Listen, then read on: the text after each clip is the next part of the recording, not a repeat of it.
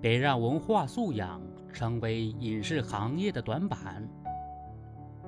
近期，演员文化素养成为热门话题，部分演员连常用字都不会读写，在综艺节目中算出小学水平的数学题都被众人奉为学霸。凡此种种，引发媒体关注，遭到网友吐槽。人们呼吁，文化素养应成为演员的必修课。实际上，不只是演员，影视行业里的编剧、导演、服装、化妆、道具、营销等各个工种从业人员都应好好学习，注重文化素养的提升，因为这关涉整个行业的高质量发展。从业者文化素养问题与木桶效应相关。这个理论说的是一个木桶能盛多少水，取决于最短的那块木板。对标协同劳动、集体创作的影视生产，就是说产品质量与所有从业者的文化素养挂钩。不仅演员必须水平在线，其他各工种从业者也不能掉队。一个环节存在短板，就可能使作品留下瑕疵，闹出笑话。影视剧里的穿帮现象就是木桶效应的典型表现。称呼在世的人其死后才有的谥号，有的人给历史人物乱安官职，甚至出现礼部尚书兼锦衣卫指挥使等违背史实的内容；还有的让宋代才有的物件出现在以唐代为背景的故事里。明代以后传入我国的农作物成了汉代人物的日常吃食。如果历史知识冷门深奥，不懂或者搞错还可以原谅，那么生活常识匮乏，误导受众就实许不该了。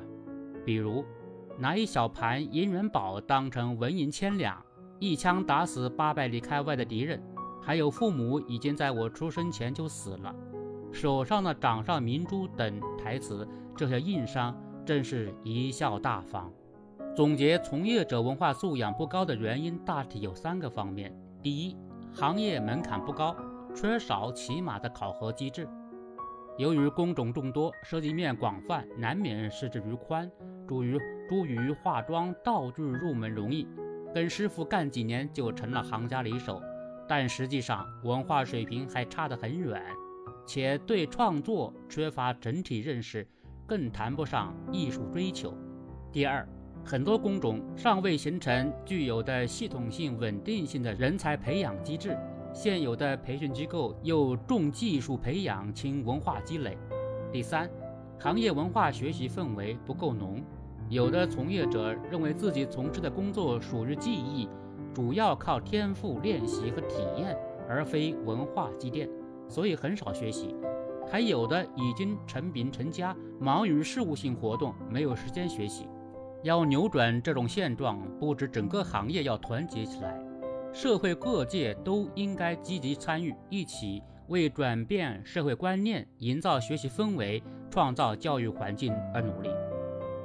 比如教育领域，应建立完善选材培养机制，提升文化课教育考察占比。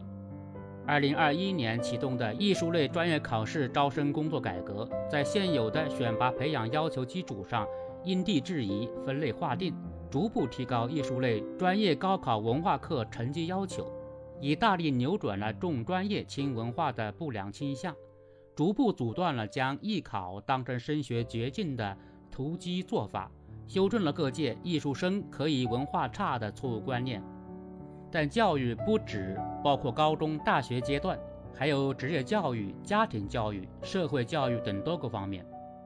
教育部门应面向各领域、各层次的影视从业者开展教育教学、技能培训，构建立体式、全方位、多领域的教育矩阵，力求做到人人有技能、人人有学问。要在全行业掀起学习热潮，除了用教育培训送文化。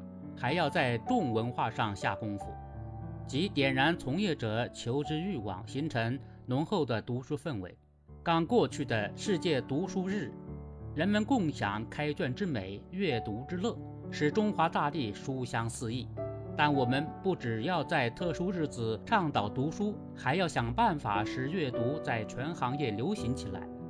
一直以来，影视行业都有爱读书、善读书、读好书的传统。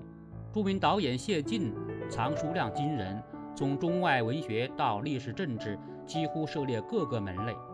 他不仅藏书读书，还与作家来往密切，不少藏书都是作者赠送的。影视化妆界泰斗王熙忠，每次到国外拍戏，都要逛当地书店，随时随地读书充电。可见，事有所成，必是学有所成。学有所成，必是读有所得。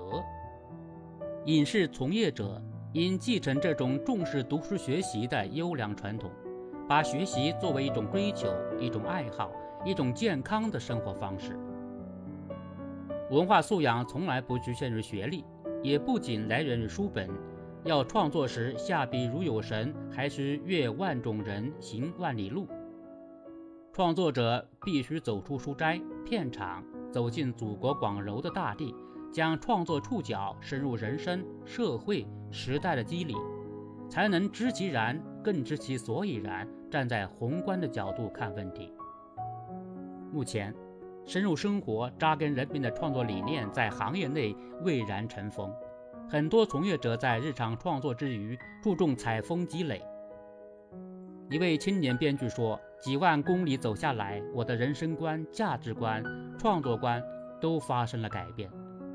在面对纷繁复杂的素材，我更明白该取舍什么，该渲染什么，观众想了解什么，历史现实在昭示什么，时代社会该传达什么。可见，深扎也是影视工作者文化学习的一种方式。”时代的脚步在前进，生活的面貌随之改变。我们需要在不断变化中建立创作与生活、人民的血脉联系，才能获得源源不断的文化滋养。总之，文化素养是一个大概念，它不只包括文凭证书证明的文化水平，还包括生活积累、人生阅历、常识认知。有些可以通过读书获得。有些需要从生活中提炼总结。我们应该以高度的文化自觉，营造影视行业的学习氛围，提升影视人员的文化素养，构建影视领域的文化自信，打造具有文化内涵的影视作品。如此，影视行业才能行稳而致远。